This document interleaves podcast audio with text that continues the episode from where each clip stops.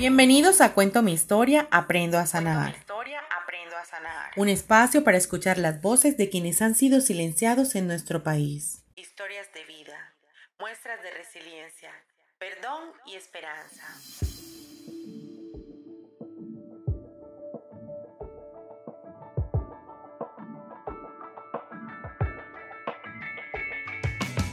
Desde los rincones calurosos y verdes de Tiquicio Bolívar, el Sudán saluda a sus hijos, sus familias, sus raíces.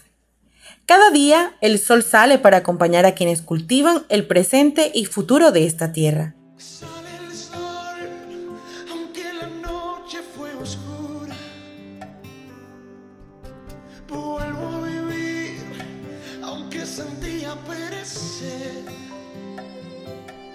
Betty López, con 24 años, reconoce las fortalezas y debilidades de su pueblo.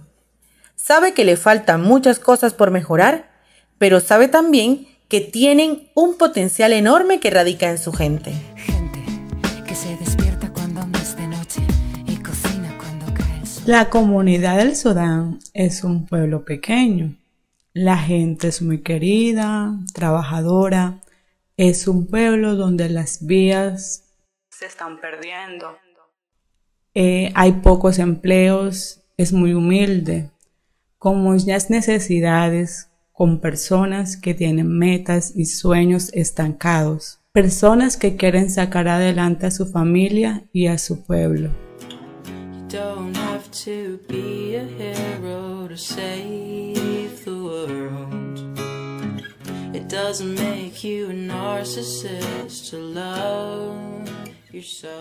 El mayor miedo de Betty es no poder darle un mejor futuro a su familia.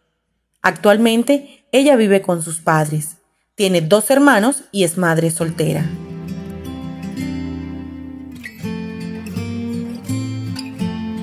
Y me caíste por sorpresa cuando menos te esperaba y la vida me cambió. Todos sufrieron la violencia desde el desplazamiento forzado. Fueron testigos de las vidas que el conflicto arrebató en su pueblo. Vidas de personas que representaban para el Sudán la esperanza del progreso.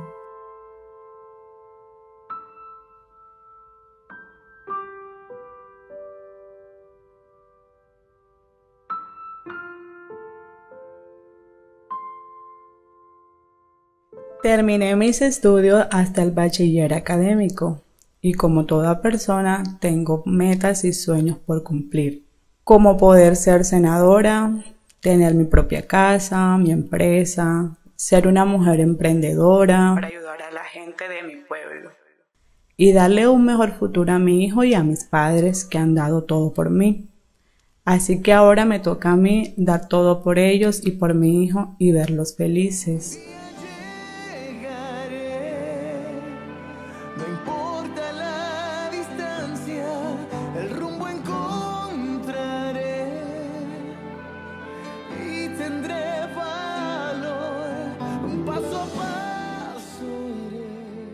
La vida de Betty pudo cambiar drásticamente cuando la violencia armada llegó al Sudán.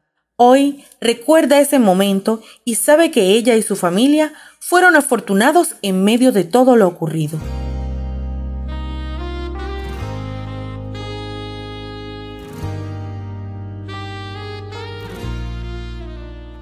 El día 11 de junio del 2004, siendo aproximadamente las 4 de la mañana, mi papá estaba durmiendo.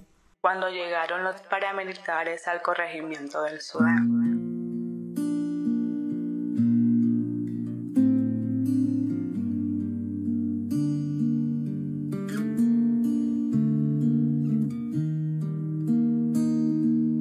A esa hora tocaron la puerta, diciendo que necesitaban hablar con él.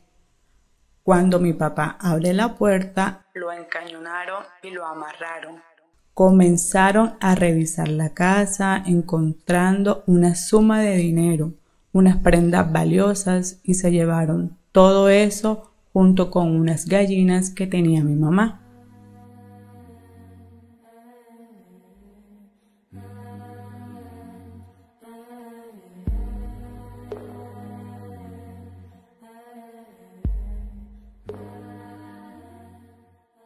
Lo llevaban amarrado y fue cuando el pueblo se levantó y comenzó una persecución de la población civil detrás del grupo de paramilitares que portaban fusil y prendas militares. El grupo armado estaba compuesto con aproximadamente 40 hombres armados.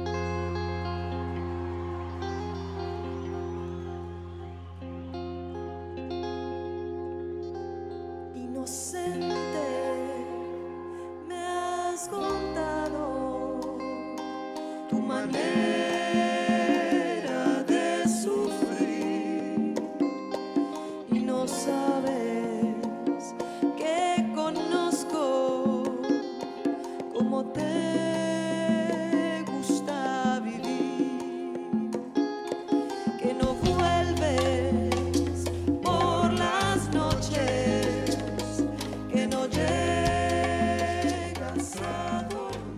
Historias que parecen poder ser contadas solo en las películas.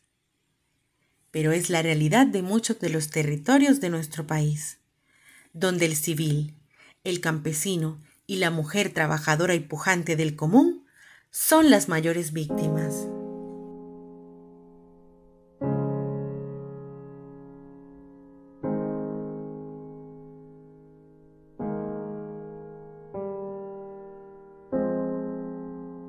El pueblo del Sudán logró establecer un diálogo con el comandante de las autodefensas campesinas de Colombia, al mando de alias Sagún, donde le exigieron que les respetara la vida de mi papá. Pues gracias a Dios mi padre pudo regresar a casa con nosotros, pero estuvimos a punto de ser blanco de la violencia que ha azotado nuestro pueblo por años.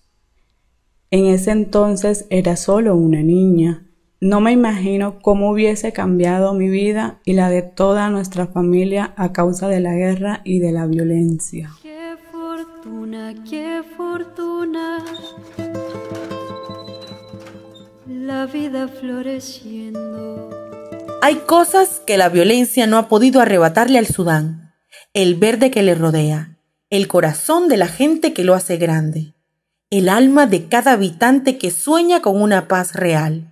Familias como la de Betty llevan huellas, pero también llevan en sus manos la fuerza para construir un mejor lugar para las nuevas generaciones, un mejor presente para quienes sufrieron en el pasado.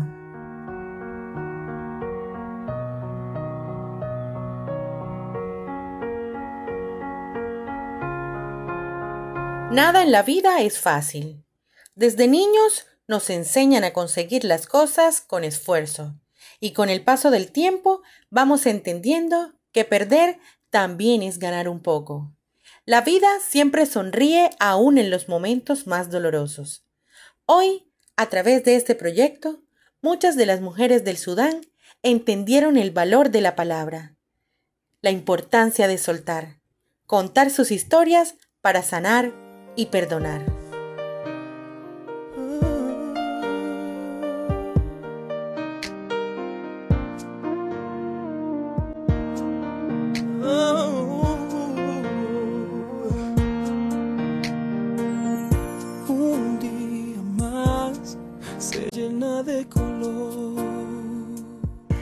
De su propia voz, para Betty es importante contar y perdonar para poder sanar.